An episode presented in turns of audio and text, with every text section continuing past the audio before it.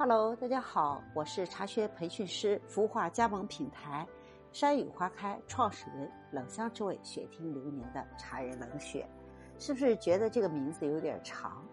对于我们山雨花开而言，培训以及加盟的品牌走到今天已经有将近三年的时间了。那么三年，我们的目标就是在为更多的优秀的茶馆馆主去赋能，去做大家的服务区和加油站。最近听到了这样一个问题，冷雪老师，我的空间小，我现在还不能做茶会。那我觉得这是一个假问题。我们要想一下自己为什么要做茶会？你做茶会的目标人群以及做茶会的目的是什么？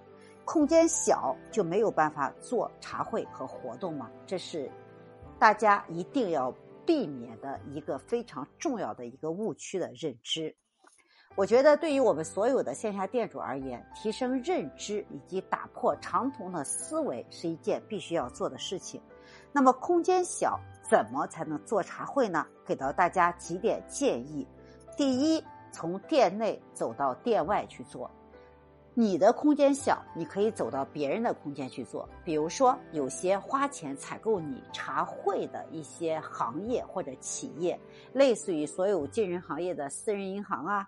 或者某企业呀、某社群啊，只要它有人群，只要它有你所需要以及服务的人群，那么你就可以去他的空间做活动、做茶会，同时你还可以收费。第二个，对于我们茶馆馆主而言，大家一定要记住的一件事情叫做异业联盟。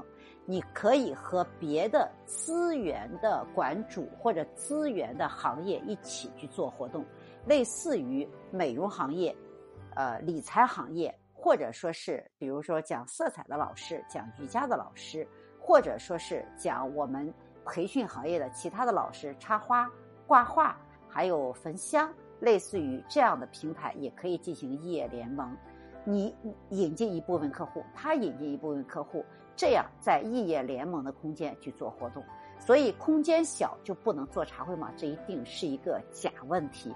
对于空间小的茶馆馆主而言，老师想告诉你的是，你不仅空间小可以做茶会，而且你没有空间你都可以做茶会。所以我希望大家一定要打破自己的思维，从现在开始把你线下活动做起来，这样才能让更多的客户看到你，才能有更多的流量，增加更多的城市的影响力，在茶中遇见更美好的自己，把我们茶商业价值最大化。加油和努力，冷血一周五期，冷血说茶，我们相约下期见。